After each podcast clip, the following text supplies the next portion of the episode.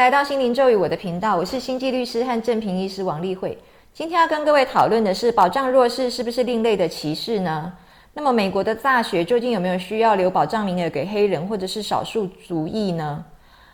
在美国的二十世纪一九六零年代的时候，因为黑人的意识觉醒，还有妇女的意识觉醒，所以当时的黑人运动和妇女运动是进行的如火如荼。好，妇女呢？虽然不像黑人一样遭受那么多的歧视，但是妇女是没有投票权的，所以呢，妇女当时也要起来征求、争取跟她跟男人一样的权利。那个时候通过了一个平权法案，叫 Affirmative Action。那这个法案呢，就给大学一个一个这样的一个呃机会，就是说呢，让大学在招生的时候要增加非洲裔美国人啊，就是黑人的意思。增加这些人的录取名额，然后包括原住民啊、妇女啊、少数民族啊，这些都要留一些录取名额给他们。那这称之为扶持行动。那大学在建立校园多元化的时候呢，特别的去考虑到种族因素，这个是被许可的。可是反对的人就说，你排斥少数民族是歧视，但是你优惠少数民族是另类歧视啊。这个反对者是这样子讲。那在一九七八年的时候呢，有一个案子叫做加州大学董事会告巴克案。那这是一个白人学生啊，他叫做 Alan Bucky。他在申请加州大学的戴维斯分校的医学院的时候，发现自己的分数比黑人啊、比拉丁裔的都高。可是呢，别人上了哦，可能就他同学上了吧，他却上不了。他就觉得这个是一个不合理的事情。那原因是因为呢，加州大学的戴维斯分校医学院啊。他每一百个学生，他要保留十六个名额给弱势的学生，还有少数族群的学生。那 Bucky 不满呢，他就一路告告告。可是当时的美国联邦最高法院呢，大法官他是同意这个大学可以保留族群优惠待遇，啊，因为这样子可以促进呢学生的背景多元，就是多元化校园的意思。可是今年就不然了。今年二零二三年新出来的一个判决呢，就是现任的这个有六位是保守的保守派大法官，有三位是自由派大法官的，在这种完全不平衡的大法官比例里面，因为美国联邦最高法院大法官只有九位嘛，在今年六月二十九号出来的一个新的判决是呢，呃，美国联邦最高法院判哈佛大学呀。保留名额给这个少数族裔是违反宪法的。好，他说呢，这个哈佛大学不可避免的，他是用负面的方法来运用种族因素，然后呢，他涉及这个叫做种族成见。好，虽然没有讲到种族歧视，但是呢，他说这叫种族成见。种族成见，那个这这就像我们之前讲的一样嘛，他们认为保障弱势学生或者是保障少数族裔是另类歧视嘛。现任的美国联邦最高法院就采取了这样的看法。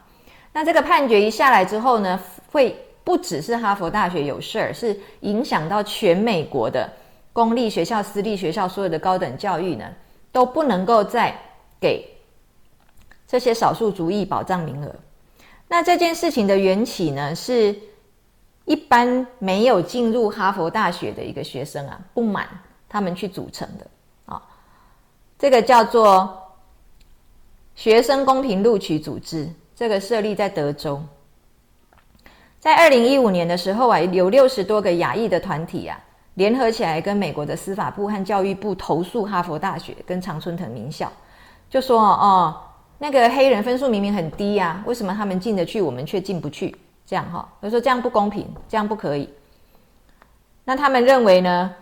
你应该不是用种族来做。保障，而是应该要看说谁是弱势的学生，就是家庭收入。你应该说，哦，他是中低收入户，所以你要保障他的话，可以，你要用弱势的方法来考量，用家庭收入来考量，而不是因为呢他是黑人，你就一昧的认为他是弱势。好，诶，这个听起来很有道理。所以呢，这些学生公平录取组织的这个团体，他们打的口号就是：我们寻求是不问种族，我们寻求的是公平的待遇。然后他们提出来的说法就是呢，这个亚裔的人呢，因为特别会考试，所以他们这个申请美国大学的时候考考一个一个 SAT 呀，哈，就是一个有一个需要的分数的一个项目叫做 SAT。然后他们说，我们亚裔啊要去申请哈佛大学，我们这个 SAT 要比白人高一百四十分，要比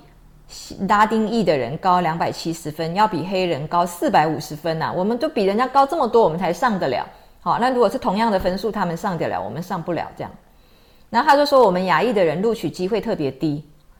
那么黑人呢，几乎啊。一百个里面有九十五个人啊进得了哈佛啦，只要一百个人申请，九十五个人进得了哈佛，所以他们的录取的成功率是九十五帕。但是各位这样听，你们不要以为哈佛大学里面黑人很多，哈佛大学里面你走来走去，你几乎看不到一个黑人，因为呢会真的去申请哈佛大学的黑人非常少，这个学费非常的贵，然后呢这申请进去呢也不知道跟不跟得上，学业进度是不是学习上跟不跟得上，所以去申请的人很少，所以呢。虽然这个黑人申请的成功率是九十五帕呢，黑人仍然是非常非常的零零星星的几个学生而已啊！哦，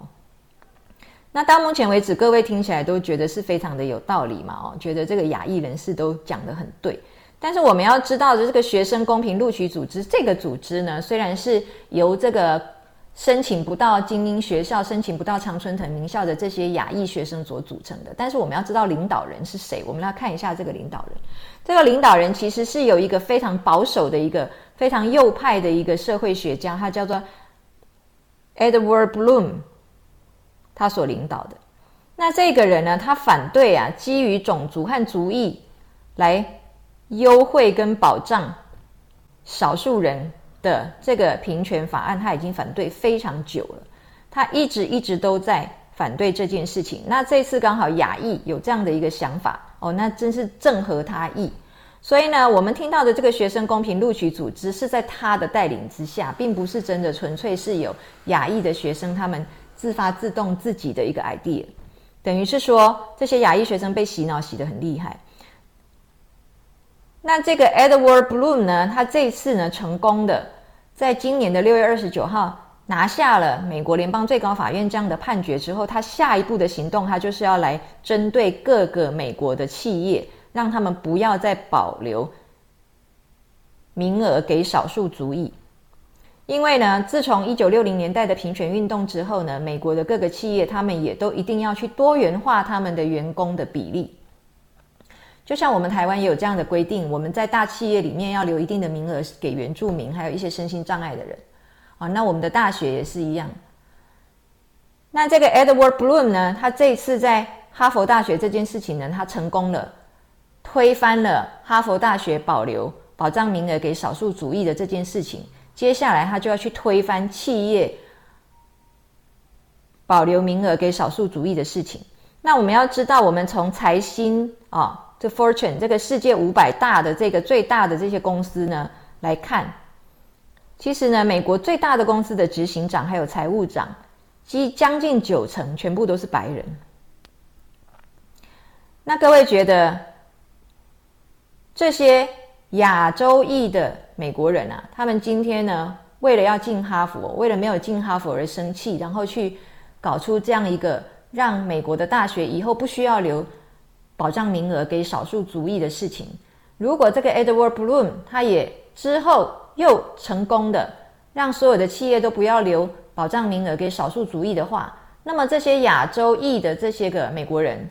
他们以后是不是呢？即便他进了哈佛，他可能也进不了这些前五百大的这些大企业。因为大企业不见得因为你是哈佛就会用你啊，大企业有没有可能因为你是少数族裔，然后他现在也不需要在他的员工比例里面再进行多元化，他也不需要呢保障你一定的名额，那么他有没有必要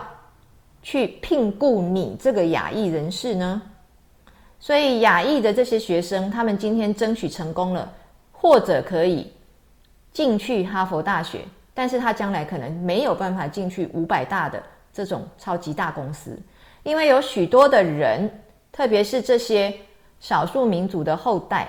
就是因为美国的企业跟美国的学校保障了这些少数人、少数民族的名额，他们才得以有机会被成全、被栽培，然后呢，得到了平等的工作权。今天，如果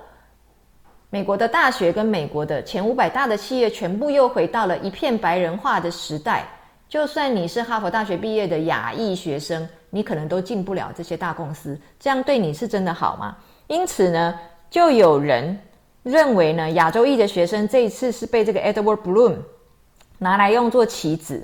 利用他们的这个呃言之凿凿的这个公平理念啊，去推翻所谓的平权法案。那么这个学生公平录取组织啊。讲到的说，应该用家庭收入啊来看，当然这个也是一个好的方法啊。我们可以去看谁到底是真正家境弱势的，但是是不是如果家境不差，他就真的没有因为他的种族而在美国受到任何的教育上的？机会上的差别待遇呢？好，即便这个我们不论好了，如果我们愿意让一个校园多元化，到底有没有价值呢？存一个开放的心，去让自己跟更多的人能够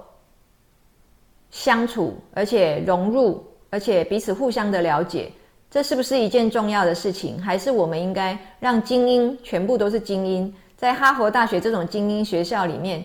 不要纳入任何的颜色？哦，如果我们不给他保障名额的话，应该拉丁裔跟非洲裔的大概真的就不存在于哈佛大学了。好，那么是不是我们让他们精英完全跟精英在一起，都不要去接触到任何精英圈以外的？哦，不要去接触到任何同温层以外的人。到底这对于社会是一个更好的一个帮助，还是这个对于社会来讲是一个更加可能造成白人至上主义的一个退步的一个现象呢？这个就值得大家深思了。